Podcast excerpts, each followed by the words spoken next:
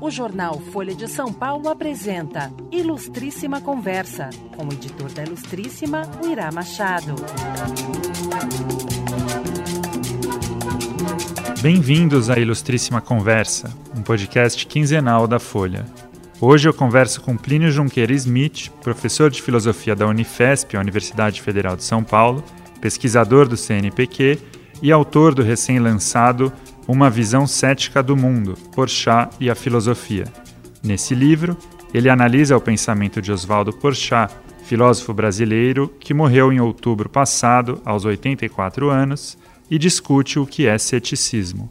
Certas áreas parecem intratáveis, as pessoas continuam discutindo, discutindo, e racionalmente você não consegue estabelecer uma opinião. Bom, nessas áreas, o ceticismo parece particularmente adaptado aos dias modernos. Né? Na nossa conversa, falamos sobre o que é filosofia, o que é ser filósofo e o que é ser professor de filosofia, e sobre a diferença entre um ceticismo verdadeiro e o suposto ceticismo que se vê associado à chamada era da pós-verdade nas redes sociais. Plínio, tudo bem? Tudo bem. Obrigado por é, ter aceito o nosso convite uh, ah, para debater aqui o seu livro Uma Visão Cética do Mundo, Porchat e a Filosofia. É um livro da editora Unesp que tem um perfil claramente acadêmico, voltado para quem estuda filosofia, mas, a meu ver, tem pelo menos dois aspectos de interesse para o público mais amplo. É, o primeiro é um livro que trata um pensador brasileiro como filósofo. É, é um é algo raro, se não inédito. É, e o segundo aspecto, é, até acho que é uma oportunidade muito interessante para o momento político que a gente vive, que é poder dizer o que é o ceticismo de verdade, ou o que é o ceticismo, pelo menos do ponto de vista acadêmico, do ponto de vista da filosofia. Eu digo isso porque hoje em dia nas redes sociais ficou muito comum falar em pós-verdade, virou moda dizer que duvida de tudo e o próprio termo ceticismo tem sido apropriado por sites que divulgam notícias falsas. Foi o caso desse site Ceticismo Político, que sofreu uma, uma suspensão do Facebook. Então, a minha ideia aqui também é a gente discutir um pouco o que é o ceticismo e por que o ceticismo é usado é, em outros contextos hoje em dia.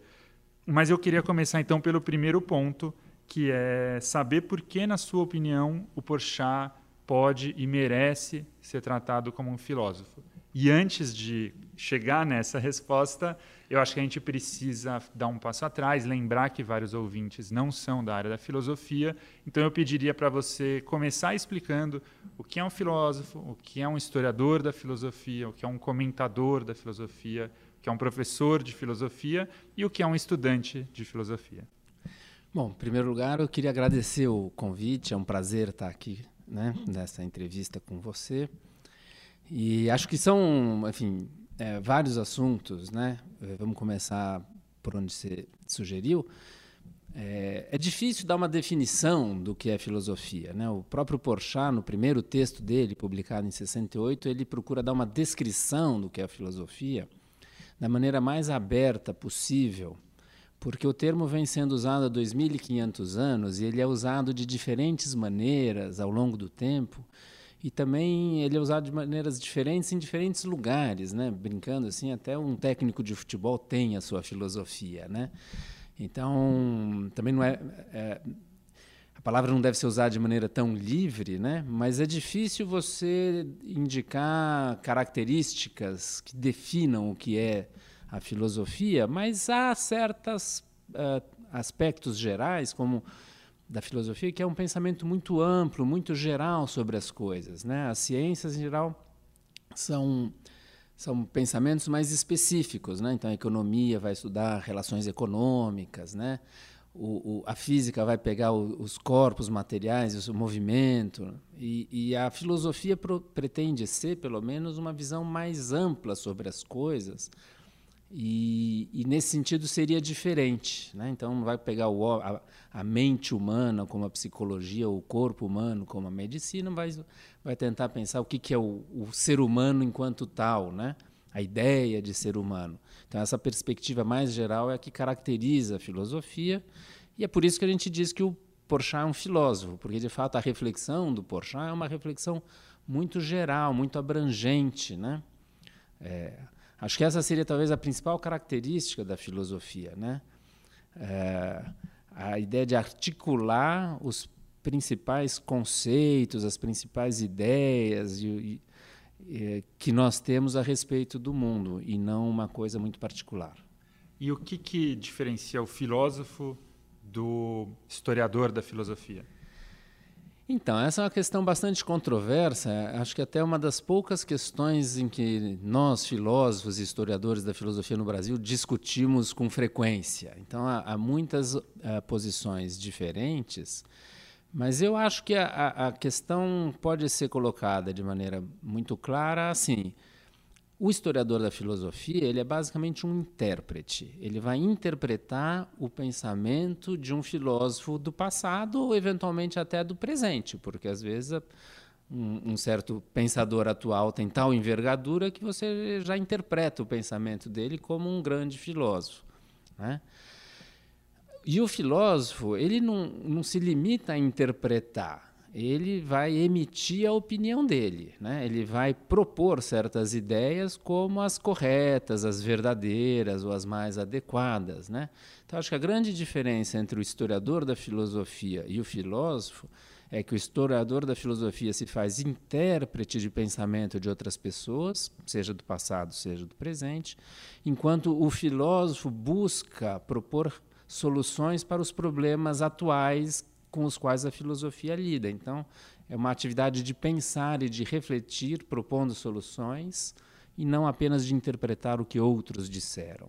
E tem a figura do comentador de filosofia. É, é a mesma do historiador? Eu, eu, acho que sim. Eu acho que comentador de filosofia e historiador é a mesma coisa. Quando você se faz um historiador da filosofia e vai interpretar um pensador, você vai comentar a obra dele, né?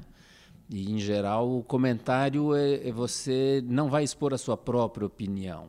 Né? Você vai tentar compreender o que o outro diz. Né? Então, o comentário é para ajudar o entendimento de um outro pensamento. E o professor de filosofia, ele se limitaria a, a, a ensinar, a dar aula? O, Como que ele é, se diferencia do historiador? Não, o professor de filosofia ele pode tanto é, ensinar o pensamento de um outro filósofo e, portanto, ele, enquanto professor, ele se coloca como um historiador da filosofia. Então, se eu vou dar um curso sobre Platão, sobre Descartes, sobre Kant, e vou tentar entender ou fazer meus alunos entenderem um pensamento, ah, uma filosofia do passado, eu faço isso como um historiador. Então, eu vou ensinar meus alunos a se tornarem bons historiadores da filosofia.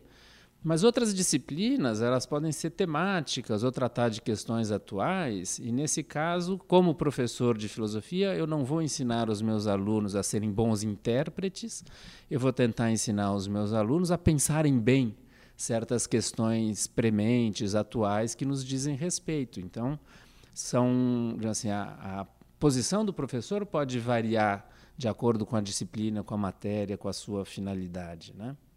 E, e por que que é, o Brasil não tem filósofos ou não tinha, talvez agora é, se vingar a sua proposta temos pelo menos o Porchat. Por que que isso é, acontece? De fato, há, há certas é, um, uma espécie de lugar comum que o pensamento filosófico brasileiro é estéreo. Nós temos grandes músicos, nós temos grandes escritores, né? João Cabral, né? Clarice Lispector, Guimarães Rosa. No entanto, na filosofia, nós não teríamos filósofos, bons filósofos, mas teríamos bons historiadores da filosofia. Né? E isso se daria, em parte, por causa de uma formação francesa, né? quando a USP é fundada nos anos 30. Eu falo mais de São Paulo especificamente. Para o Brasil, isso talvez não valha tanto. Né? Em alguns lugares, sim, em outros menos. Mas aqui em São Paulo havia uma missão francesa e nós recebemos, é, financiada pelo governo francês, e recebemos vários professores historiadores da filosofia francesa que deram uma formação de historiador da, da filosofia, não nos deram a formação de filósofos. Então, essa seria uma das, das explicações. Né? Agora, isso é um pouco falso também, né? porque, é claro, o Porchat foi formado pelos franceses. E, no entanto, o Porchat nunca quis ser historiador da filosofia. Mesmo quando ele escreve a tese de doutorado dele sobre Aristóteles, né, sob a orientação do Victor Goldschmidt, ele entendia que ele estava fazendo filosofia, porque da perspectiva estruturalista que ele recebeu, fazer história da filosofia era a melhor maneira de filosofar. Então ali eh, não havia distinção dessa perspectiva entre ser filósofo e ser historiador da filosofia, né? É, agora o Porchat depois ele se libertou dessa formação estruturalista fez a crítica dos seus mestres, né, o Marcial Guerrou e o Victor Goldschmidt, e é, conforme os anos foram passando e ele foi pensando a, a, as principais questões da filosofia, ele foi mudando de ideia e foi elaborando diferentes filosofias e filosofias às vezes bastante originais até, às vezes nem tanto, às vezes, né, originais, mas o, o Porchat foi talvez a pessoa mais irrequieta filosoficamente, eu acho, que eu conheci na filosofia brasileira. E outros da geração dele não mereceriam, talvez, o mesmo tipo de tratamento que você deu ao Porchat nesse livro? É, ou, é. ou, de fato não temos outros? Não, eu, eu acho que sim. Para ser sincero, dizer, é que eu tenho uma, uma, uma ligação pessoal com o Porchat muito forte que começa assim, não sei se deveria falar num, né, num, lugar público, né, mas quando eu tinha 15 anos eu namorei a filha do Porchat e o livro é dedicado justamente à filha do Porchat, que é minha amiga até hoje, né? A gente é muito amigo. Então, é, e depois o Porchat me orientou e eu trabalhei por décadas com o Porchat. Então, é natural que eu escrevesse sobre o Porchat. Mas eu também trabalhei um ano na Federal de São Carlos com o Bento Prado e eu acho que o Bento Prado é um grande pensador e quando eu terminei esse livro, a primeira coisa que eu pensei foi: agora eu tenho que fazer o mesmo com o Bento. Eu acho que o Bento é um cara muito inteligente, ele era muito aberto, ele tinha uma formação de, em filosofia política, de partidos de esquerda, né? Ele conhecia muito bem fenomenologia, ele gostava muito de filosofia analítica também, conhecia muito bem Wittgenstein, Carlo. Então, o, muita literatura também, e o, e o Bento tinha uma mente muito diferente da do Porchat. E eu acho que também é uma, era uma, é uma mente muito interessante de ser investigada do Bento. Eu gostaria de fazer, não sei se eu farei, mas que eu gostaria, eu gostaria. Tem é, no fim do seu livro, é, mais para a parte final, discutindo ainda o Porchat, é, você faz um debate sobre o tipo de ensino que, que deve ser dado para formar historiadores da filosofia e o tipo de ensino para formar filósofos uh, propriamente ditos. Né? A gente já falou um pouco sobre isso aqui. Eu queria citar uma passagem, não do final, mas do começo do seu livro, é, é, na qual uh, você escreve: Muitos não ousaram e ainda não ousam filosofar porque temem ser acusados de ingenuidade ao somente repetir de maneira menos feliz o que grandes filósofos já teriam dito. No entender dessas pessoas, é melhor e mais seguro interpretar rigorosamente o que um grande filósofo já disse do que correr o risco de dizer algo novo, porém de maneira mais tosca. Acho que é, é uma frase que, que resume, em parte, até é, é a ideia que permaneceu na filosofia, pelo menos no começo dos anos 2000. Eu fiz filosofia, entrei na faculdade de filosofia da USP em 2004 ou seja, 74 anos depois das missões francesas, lá da década de 30, mas ainda permanecia essa ideia, pelo menos, de que nós deveríamos fazer isso e não filosofia propriamente dita, é, ainda permanecia o tal método estrutural de leitura de filosofia. Então, eu queria que você comentasse um pouco o método estrutural e também dissesse se, se o Brasil não, não tem condição, condições de mudar esse panorama, de arriscar mais. É, bom, eu acho assim, o panorama já mudou. A verdade é que se você olha o cenário filosófico nacional como um todo, tem muita gente que faz filosofia, isso é, escreve textos propondo as suas próprias ideias, né, dizendo que eles acham que é correto nessa ou naquela questão filosófica, e não se preocupam mais tanto em combater a história da filosofia. Né? E isso, é, isso é positivo, acho bom. É, você escolheu uma frase deliberadamente polêmica que eu pus, né? E eu, eu acho que e, e eu não me arrependo de pôr frases polêmicas. Acho que justamente polemizar é uma das coisas que a gente é, sente falta um pouco no ambiente filosófico brasileiro, né? Ter mais polêmicas e discussões. Mas eu acho assim, o problema não é tanto você fazer história da filosofia, porque eu, eu, eu, faço mais história da filosofia do que filosofia. Minha formação é mais de historiador da filosofia do que de filósofo. Né? O problema é quando você só pode fazer isso, ou quando você apresenta aos seus alunos uh, essa única possibilidade, como se ao fazer filosofia não restasse alternativa senão se debruçar sobre outros autores do passado e interpretá-los. Eu adoro fazer isso, eu acho importantíssimo fazer isso, eu acho até fundamental na formação do filósofo que ele seja capaz de ser um bom intérprete de outras filosofias. O problema é quando isso é a única possibilidade, a única alternativa, e aí acaba sendo castrador. De fato, o Porchat, em 99, se não me falha a memória, fez um discurso aos estudantes da USP onde ele fazia justamente uma autocrítica porque ele se sentia, uh, em grande parte, responsável por, essa, por esse dogmatismo, né? por uh, uma espécie de uh, limitação das atividades filosóficas possíveis, quando, de fato, há outras coisas que, você, que o filósofo pode fazer e que um curso de graduação, em vez de fechar portas, tem que abrir portas para os seus alunos, tem que mostrar possibilidades treiná-los para diferentes maneiras de fazer a filosofia e não apenas uma só, né? Então, nesse ponto, acho que a autocrítica do Porchat foi muito importante para muita gente. E as coisas que eu digo aqui aí sobre o Porchat, muitas das, das quais eu compartilho, né? É, outras eu vou um pouco além, eu faço algumas considerações um pouco diferentes das dele, mas certamente o, o, o Porchat ficou muito famoso Brasil afora por conta dessas reflexões sobre o ensino da filosofia e as relações entre filosofia e história da filosofia. Daí que eu dediquei um capítulo a esse tema, porque isso tem repercussão Brasil afora. E o método estrutural é, é, continua sendo um, um, uma técnica importante? Eu acho, eu acho que sim. Eu pessoalmente acho que sim. Era para o Porchat, eu também continuo achando. É, é, que assim, o Porchat fazia uma diferença entre o estruturalismo e o método estrutural. Para quem não conhece. O estruturalismo é uma visão mais abrangente, é uma visão filosófica. O estruturalismo é uma concepção filosófica sobre a razão humana, sobre a capacidade de descobrir verdade, sobre o que é a verdade.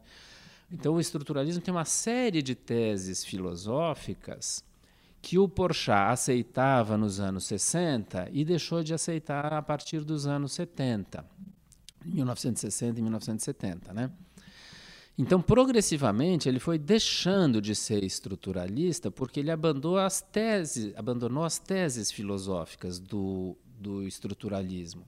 No entanto, ele não abandona o método estrutural, porque uh, o método estrutural eram regras, não teses, mas regras que orientam a atividade de interpretação. E ele sempre achou, e continua achando até o final da vida dele, que essas regras eram regras muito úteis e muito boas para gerar uma interpretação plausível, sólida e objetiva do, dos filósofos. Quais né? são essas regras? Agora eu tenho que lembrar. A primeira, a primeira regra é é, que o, o, intérprete ele não é um juiz, mas ele deve ser um discípulo do filósofo. Então ele não vai julgar a filosofia que ele quer entender. Então ele não vai julgar se certas uh, afirmações são verdadeiras ou falsas. Ele não vai sequer julgar se as inferências e os raciocínios são corretos ou não são corretos. De alguma maneira ele tem que se submeter, mas metodologicamente, né? para interpretar de maneira adequada o que um filósofo diz. A segunda regra, agora eu preciso fazer um, se não me falha a memória, é de que você deve, é, você não deve separar as afirmações e as teses do contexto no qual elas estão inseridas. Então, isso Porchat sempre insistiu a vida toda. Né? O que diferencia uma ideia filosófica de uma ideia não filosófica não é a ideia, a ideia pode ser a mesma. O que é importante é o tratamento filosófico, como você desenvolve, como você argumenta, como você analisa essa ideia e elabora então todo um discurso, toda uma reflexão em torno ou a partir daquela ideia, isso é que faz daquela ideia algo filosófico. Então, quando você vai entender essa ideia filosófica, uma tese, uma afirmação, o que você precisa é entender como que essa ideia foi desenvolvida pelo filósofo. Então você não pode separar as afirmações desse discurso argumentativo articulado que o filósofo elaborou. Então a segunda regra é não dissociar as partes do todo, né? E a terceira regra, eu acho, uh, isso é a minha interpretação do método estrutural segundo Porchat. Eu nunca vi o Porchat explicar dessa maneira, né? E a terceira regra é que você deve buscar a maior unidade possível, evitando contradições a todo custo. Então, se um autor aparentemente se contradiz, dizendo uma coisa num lugar e aparentemente desdizendo no outro, o intérprete tem que fazer um esforço de encontrar uma interpretação onde essas passagens elas se conciliam, onde você dissolve a contradição, né? E isso com frequência é difícil né? Quer dizer, faz parte. Essa seria a terceira, a terceira das regras. Eu acho que essas são as três regras principais do método estrutural e, e isso o Porchat nunca abandonou. E de fato eu acho que são muito úteis mesmo para a gente interpretar um outro pensamento. Mas são regras de qualquer maneira que uh, levam o leitor a Bom, você disse uma atitude de discípulo, é uma atitude quase subserviente ao pensamento. Isso, isso de certa maneira, não leva o leitor a, a, a, mais repetir o que o outro filósofo disse do que a pensar é, é, eu acho que leva. própria? eu acho que leva. Por isso que a gente estava falando da castração de quando você ensina uma pessoa a ser apenas historiador da filosofia e a se comportar apenas como um discípulo em vez de você capacitar essa pessoa para pensar por conta própria você capacita ela para ser um bom intérprete eu não falaria de subserviência, porque é uma questão metodológica em que a pessoa, ela, a finalidade dela é entender o outro, entender um, um filósofo é difícil. Porque os filósofos, mal ou bem, foram as pessoas mais inteligentes do Ocidente nos 2.500 anos, né? desde os gregos. Então, é dificílimo você entender o, adequadamente um filósofo, é uma tarefa muito complexa. Né? Uh, então não é uma questão só de subserviência, é uma coisa em que você tem que ativamente ser capaz de expor um texto de maneira clara quando o filósofo é difícil, desfazer uma dificuldade que às vezes durante séculos intérpretes não conseguiram esclarecer aquela aparente contradição. Né? Agora, isso, é, isso é certo, quer dizer, você treinar uma pessoa para ser historiador da filosofia não implica que então ela possa ser boa filósofa. Ela precisa de um outro tipo de treinamento para que ela possa se tornar boa filósofa e pensar bem por conta própria. É um, é um... Então, então, isso acho que sim, quer dizer, o método estrutural ele é muito útil, mas ele tem que ser complementado. Seja na história da filosofia, mas, sobretudo, se você quiser, como professor, ensinar os seus alunos a buscarem soluções para os problemas atuais, certamente o método estrutural não vai ajudar muita coisa, não. E, e, parece uma atitude diferente da que teve, por exemplo, o, francês Gilles Deleuze, quando teve uma fase de historiador da filosofia, livros sobre Bergson, sobre Nietzsche, sobre Kant, sobre Hume, ele já dava uma interpretação toda particular, uma interpretação própria, ao mesmo tempo em que fazia, de certa maneira, a apresentação desses outros pensadores. E depois ele foi desenvolver seus próprios, as suas próprias ideias, seus próprios livros esse tipo de percurso a gente não vê no Brasil, né? Olha, eu acho que assim, uh, claro, o Porchat se forma nos anos 60, depois vai dar aula nos anos 70, 80 e nós estamos em 2018, quer dizer, o, o cenário mudou muito e a filosofia cresceu muito no Brasil. Então, é um, eu acho que hoje é difícil você falar de uma maneira muito simplificada da filosofia no Brasil, porque o quadro é complexo. Né? Tem muita gente de muitas linhas diferentes.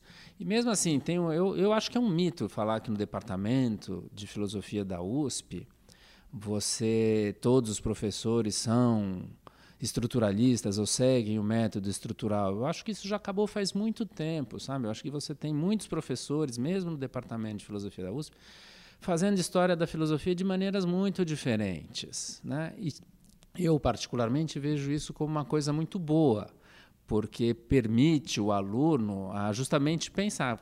O pensamento começa quando a gente tem diferentes possibilidades e se pergunta qual é a melhor, qual é a vantagem dessa perspectiva, qual é a vantagem daquela. Se você não apresenta para o seu aluno uh, uma multiplicidade, né, um leque de escolhas, aí sim ele não vai pensar direito. Né? E eu acho que o, o, cenário filosófico nacional e mesmo no Departamento de Filosofia da USP é, é pluralista. E, e portanto, é, isso é algo positivo que aconteceu. Você está ouvindo Ilustríssima Conversa.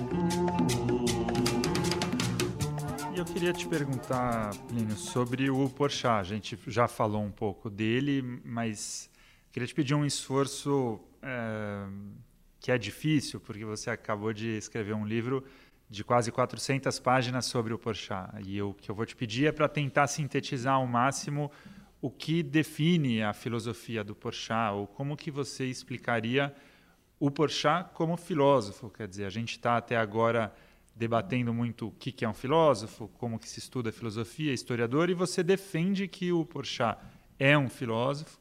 Então eu queria que você é, é, explicasse um pouco isso, por que, que ele é um filósofo e qual é essa filosofia dele. Oh, eu, acho, eu acho que a chave para entender o, o, pensamento do Porchat é essa associação que ele faz entre filosofia e razão crítica. Eu acho que para o Porchat sempre a ideia de pensar era indissociável de fazer a crítica de alguma coisa. Né? E é por isso que ele, eu, como eu falei, ele era irrequieto, porque ele nunca ficava inteiramente feliz com as ideias que ele propunha. O Porchat era um perfeccionista, então ele não publicou muito, ele só publicava quando, ele, quando o texto passava realmente por um crivo né, muito alto. E, e, mas, no entanto, passado um tempo, ele voltava às mesmas ideias de maneira até um pouco obsessiva e ele ia sempre encontrando problemas que o levava a reformular uma solução anterior e encontrar uma solução nova, que então lhe parecia uh, forte o suficiente para ser publicada, mas alguns anos depois ele voltava sobre os seus próprios passos e, se criticando a si mesmo, ele ia reformulando as suas ideias e foi assim ao longo de quatro, cinco décadas né, de reflexão intensa.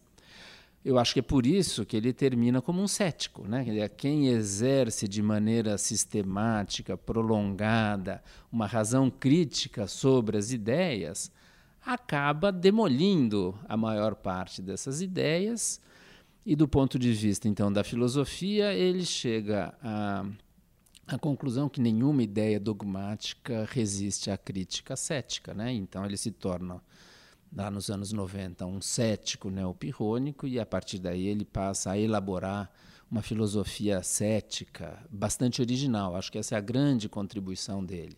Então, vamos é, por partes agora. É, ceticismo, pirronismo neopirronismo. São três conceitos, três ideias que a gente precisa explicar. Vamos começar pela primeira, ceticismo. Então, a, a, palavra ceticismo, ela faz parte já há um bom tempo da língua comum que a gente fala todos os dias, mas é uma palavra que originalmente é filosófica, né? E começa na Grécia com um filósofo contemporâneo de Aristóteles, o Pirro, né? Que é, funda o, o ceticismo, né, simplificando um pouco. Né, e a palavra ceticismo ela vem de um verbo que é scopein, quer dizer, examinar. Uma outra palavra que os, os céticos antigos usavam era zetein, né, que é investigar. Então, o que caracterizava o ceticismo antigo é que os filósofos céticos continuavam investigando a verdade Enquanto os outros filósofos, que eram chamados de dogmáticos, isso é, tinham certas crenças, certos dogmas, que a palavra dogma também é uma palavra comum que designa crenças, né? Uh, então, havia dois, dois tipos de filósofos. Os filósofos que tinham investigado e chegado a um resultado positivo, isso é, que achavam que tinham descoberto a verdade e, portanto, paravam de investigar porque já tinham a verdade. E aqueles filósofos que investigavam achavam que não tinham descoberto a verdade e continuavam investigando. Esses eram os céticos. Né? Eu acho que, como esses filósofos céticos desconfiavam das afirmações dos filósofos dogmáticos, né? eles não acreditavam em certas verdades porque eles achavam que aquilo ainda não tinha sido definitivamente estabelecido e, portanto, precisava de mais discussão. Então, para a linguagem comum, a palavra cético passou a ser uma pessoa que era desconfiada, né, que duvidava das coisas. E daí é um passo também é um pessimista, né? Com frequência a gente associa uma pessoa cética com uma pessoa pessimista. Mas esses são significados da linguagem comum derivados de um termo filosófico, mas que o termo filosófico uh, diz outra coisa, né? Quer dizer outra coisa. Você citou Pirro, contemporâneo de Aristóteles ali, mas não foi o, o cético mais famoso, né? Alguns é, é, é, anos mais tarde, séculos depois, veio o sexto empírico, que aí sim foi o grande cético da antiguidade. É, na verdade o Pirro é o fundador. O Pirro foi muito famoso, mas ele não escreveu nada. Quem escreveu foi o Timão, que foi um discípulo dele e ao mesmo tempo poeta. Depois, passam-se um, um, um, certo tempo, o ceticismo pirrônico, aquele derivado do pirro, desaparece um pouco, tem o que a gente chama de ceticismo acadêmico, é um ceticismo que foi praticado dentro da academia fundada pelo Platão. E aí talvez o grande nome seja o Enesidemo, que, rompendo com a academia, teria resgatado a figura de Pirro e aí sim fundado um movimento que seria o pirronismo, do qual o sexto empírico é o herdeiro. O sexto empírico é o mais importante para a gente porque nós perdemos as obras de quase todos. O sexto empírico uh, legou para a gente uh, uh, várias obras e quase todas chegaram inteiras até nós. Há uma ou duas obras que não chegaram.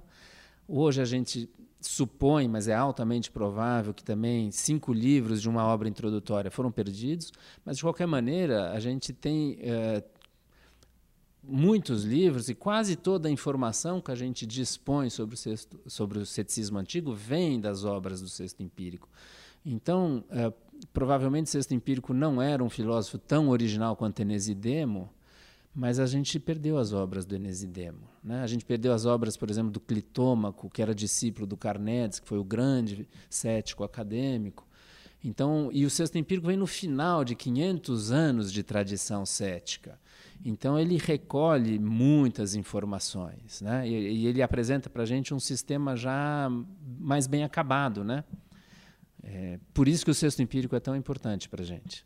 E, e, você havia falado também em neopirronismo, que é, é, é, é, a corrente, vamos dizer é assim, do Porchat. É isso, é uma atualização do pirronismo. Quer dizer, como o Porchat, olhando para a história da filosofia, sempre se sentiu mais próximo dos céticos pirrônicos, quando ele elabora o ceticismo dele, ele elabora uh, usando muito as obras do sexto empírico, quer dizer, ele passou décadas lendo o sexto empírico, né, interpretando o sexto empírico, não escreveu praticamente nada sobre o sexto empírico, porque ele não queria ser historiador, ele queria ser filósofo, mas quem conhece bem o sexto empírico e, e a, as coisas do Porchat sabe que muitas coisas que o Porchat diz são elaborações à luz da filosofia contemporânea de coisas que o sexto empírico dizia lá no período helenístico na época dele. Então há, há muitos desdobramentos e inovações do Porchat, mas sempre tendo por referência a obra do sexto empírico. Então ele chamou de neopirronismo a filosofia dele.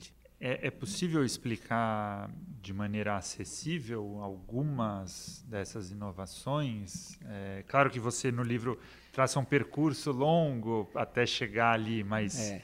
eu acho, eu acho que sim. É, é, assim, vou tentar, né? mas por exemplo, ele dividia o neopirronismo em duas partes, a parte negativa e a parte positiva. Eu acho que na parte negativa não tem tanta originalidade, né?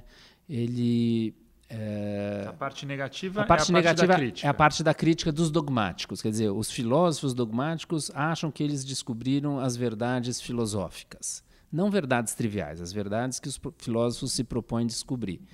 E a parte crítica, então, é a parte argumentativa para mostrar que a pretensão dos dogmáticos de ter descoberto a verdade não foi realizada, não foi cumprida, que ainda há bons argumentos para dizer que eles não descobriram a verdade, ou que essa ou aquela não é a verdade. E desse ponto de vista, o Porchat não tem muita originalidade. Eu acho que não quer dizer que não tenha nenhuma, mas, mas é menos importante.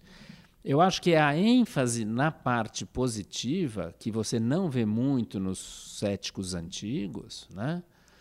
que constitui a grande originalidade dele. Né? Então, é, é, um desdobramento de coisas que são frases isoladas aqui ou ali no texto do Sexto Empírico e que aparece de maneira organizada, ampliada, explicitada no caso do Porchat. Né? E na parte positiva, eu acho que tem uh, dois pontos principais. Né? O primeiro talvez seja um pouco mais técnico, né? é o conceito de fenômeno, né? é, é o que aparece. Né?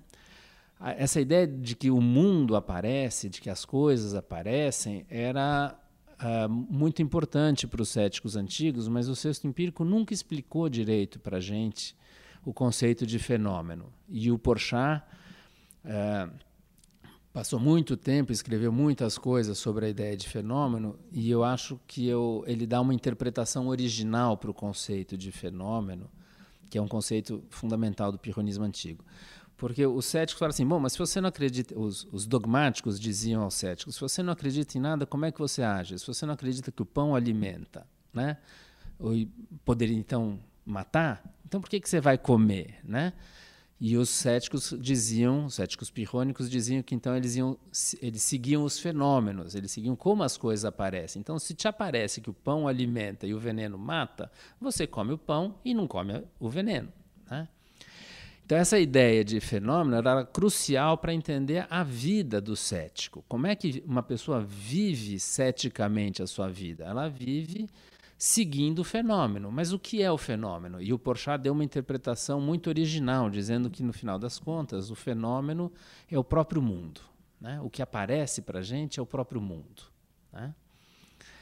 E não algo subjetivo, porque durante muito tempo vigorou uma interpretação que o fenômeno, aquilo que aparece, aparece para alguém. Então, o que aparece é, é, é mera percepção subjetiva, então não tem verdades, tudo é relativo, né? Então, como se houvesse uma espécie de relativismo, subjetivismo.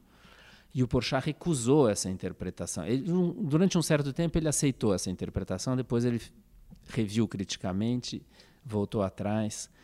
E o segundo ponto que eu acho que é fundamental, quer dizer, além dessa, desse esclarecimento mais, vamos dizer assim, objetivo do fenômeno, é a ideia de uma visão cética do mundo que eu usei justamente como título, que o Porchat veio a entender que é possível elaborar um discurso filosófico, portanto refletido, argumentado e bastante geral, em que você explicita como você concebe o mundo da maneira mais geral possível, sem ser um dogmático. E isso não existia, certamente não existia em nenhum cético antigo. Isso é uma contribuição original do Porchat. Na, na, primeira parte da sua explicação, uh, você comentou que o mundo é o que aparece. Uh, enfim, estou uhum. resumindo. Uhum. Essa não é uma ideia uh, perigosa? Por exemplo, alguém pode dizer que me aparece que o Sol gira em torno da Terra, ou me aparece que a Terra é plana, como, aliás, hoje em dia tem, tem correntes, pessoas voltam a dizer que a Terra é plana. Como que o cético lida com esse tipo de situação? É, esse exemplo até é um dos que o Porchat usou, né, da, da Terra estar tá no centro do universo ou o Sol gira, né, a, Terra girar em torno do Sol.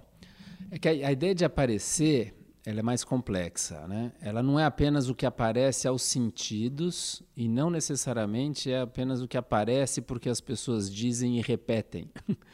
uma algo que, que no fundo é um dogma e, e, e que as pessoas aceitam sem criticar. A noção de, de aparecer ou de fenômeno é tanto sensível quanto é, inteligível, esse é o termo. Então, por exemplo, se você está dirigindo e tem um sinal vermelho e você entende que você deve parar porque o sinal é vermelho, porque é isso que diz a lei né, do trânsito, então você tem aqui um, um fenômeno também, um, um fenômeno inteligível. Então você orienta a sua ação em função do que te aparece. Né?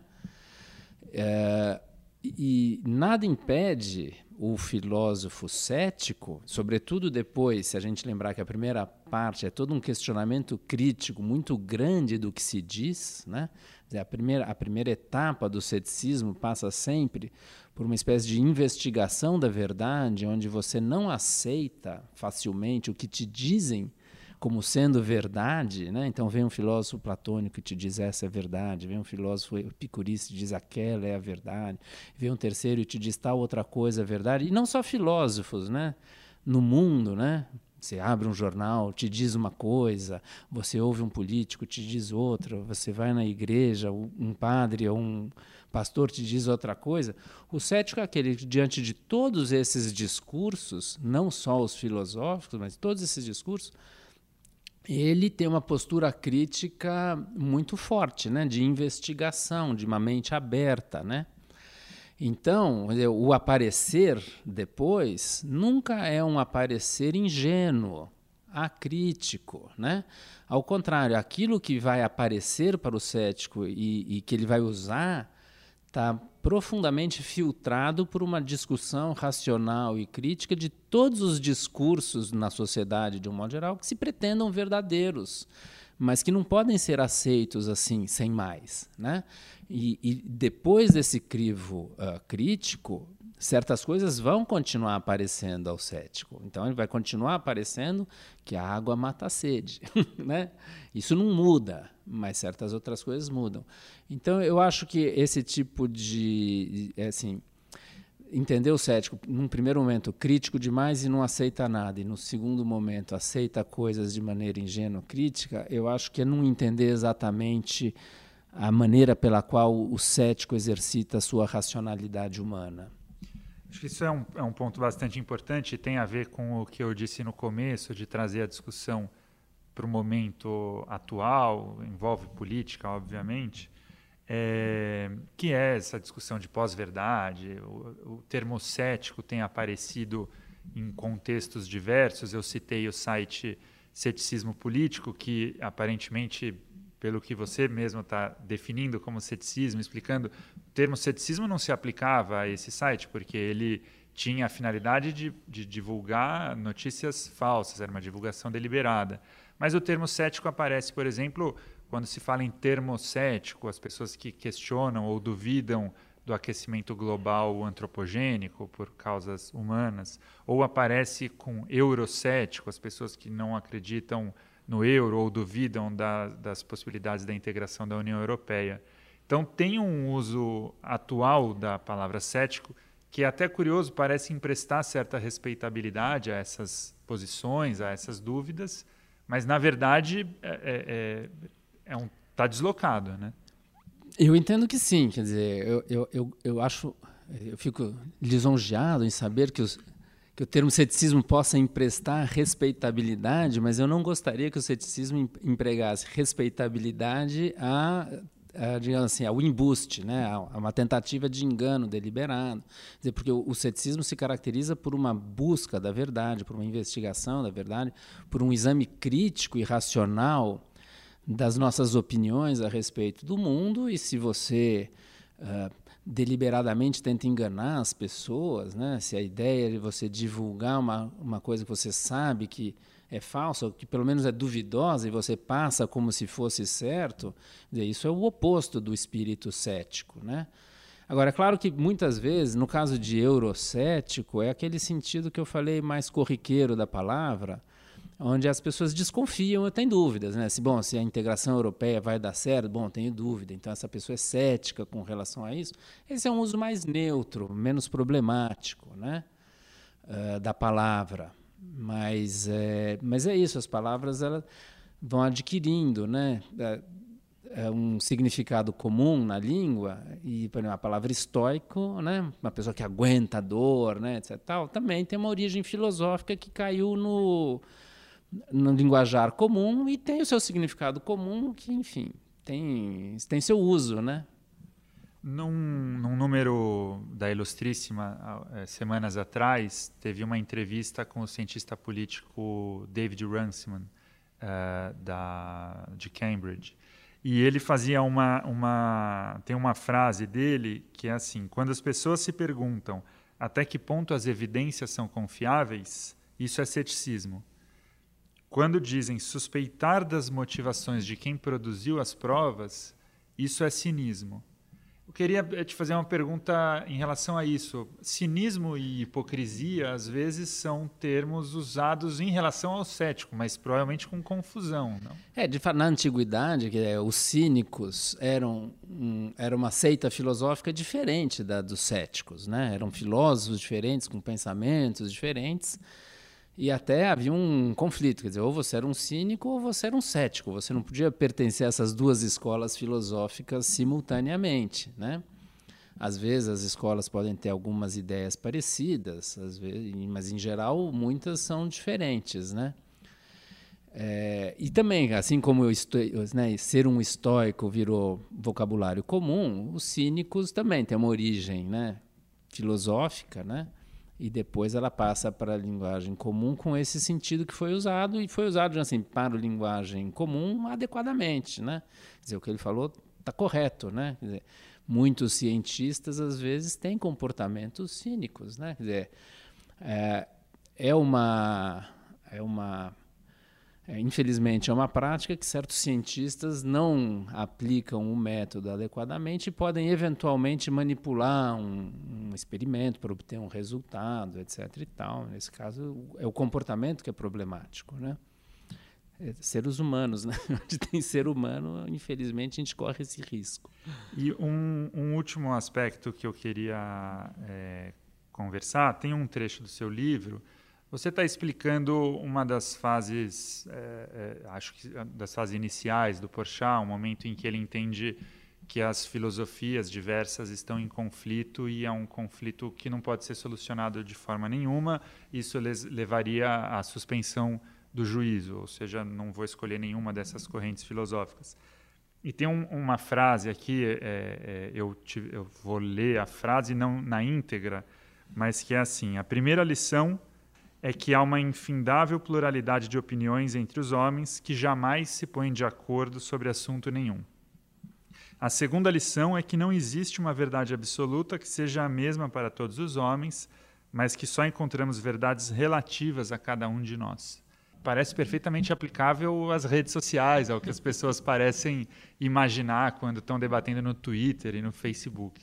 Essa é uma frase sobre o Protágoras, é como o Porchat interpretava o Protágoras e, e, e, e, retomava o Protágoras, porque esse problema que para o Porchat sempre foi o primeiro e o, principal problema da filosofia, que é a ideia de conflito das filosofias, é, é, é, essa ideia de conflito ela aparece de diferentes maneiras em diferentes épocas e para diferentes autores. Isso para mim foi uma das surpresas. Isso foi uma coisa que eu falei pouco aqui, que eu trabalhei décadas com o Porchat.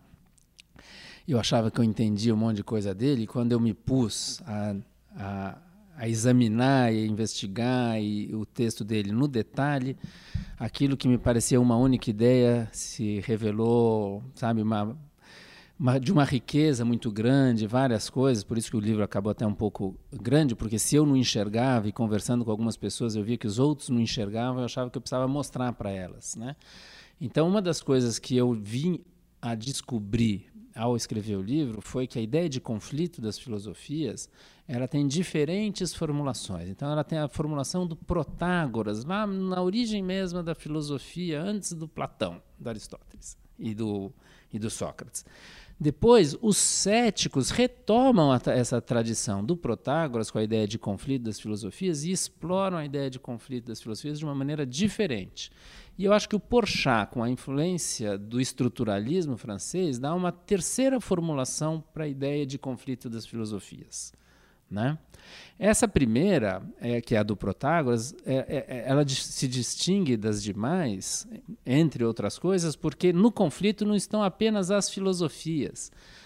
Para o, o Protágoras, o conflito era das opiniões humanas. Todas as opiniões humanas entravam nesse conflito, não só as filosóficas. Então, nesse sentido, não foi à toa, acho que você pegou essa, essa passagem, porque nesse sentido é mais atual. Quer dizer, o Porchat e os céticos estão mais preocupados com a filosofia, embora não só.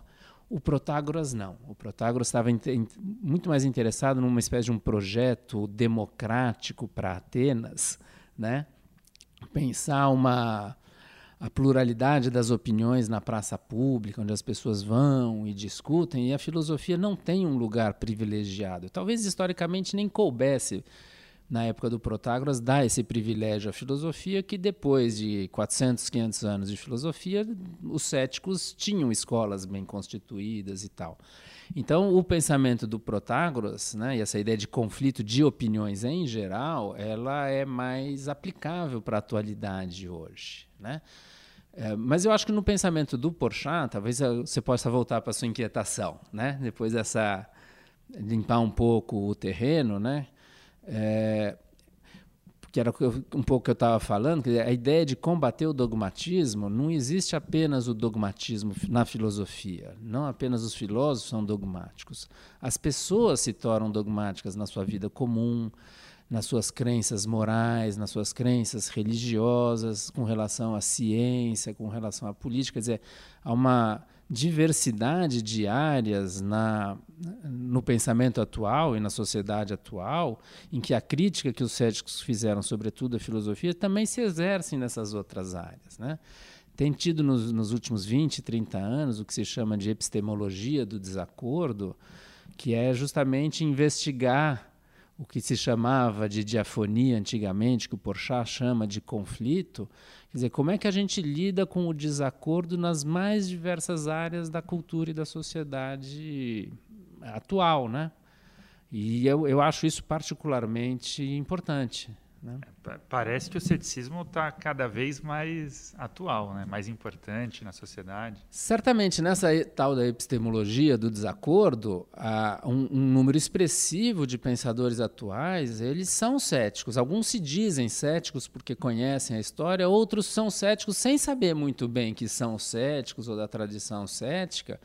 Mas é evidente que certos desacordos, quando eles são persistentes, né? isso é, nós discutimos, né? trocamos opiniões, você levanta alguns fatos, o outro levanta outros fatos, se argumenta de um lado, de outro, depois de muito tempo de discussão, a gente continua em desacordo, parece que tem algum problema, que realmente parece que aqui é difícil encontrar verdade ou estabelecer uma verdade. Né? Em outras áreas isso não acontece. Né? Por exemplo, na ciência, nós encontramos um, um método aí desde o século XVII em que é claro que há desacordo nas ciências, mas sempre sob um pano de fundo de um acordo grande entre os cientistas de como proceder, de quais são os métodos, as regras, os resultados, quais são as boas teorias que são aceitas e que orientam. Né? Então a ciência resolveu o problema do desacordo, digamos assim. A dinâmica das crenças na ciência é uma dinâmica de muito acordo. Mas certas áreas parecem intratáveis. As pessoas continuam discutindo, discutindo, e racionalmente você não consegue estabelecer uma opinião. Bom, nessas áreas, o ceticismo parece particularmente adaptado aos dias modernos. Né? Obrigado, Plínio. Acho que foi ótima a nossa conversa. Agradeço mais uma vez a sua presença aqui. Obrigado, Ira. Eu que agradeço. O jornal Folha de São Paulo apresentou Ilustríssima Conversa, com o editor da Ilustríssima, o Irá Machado.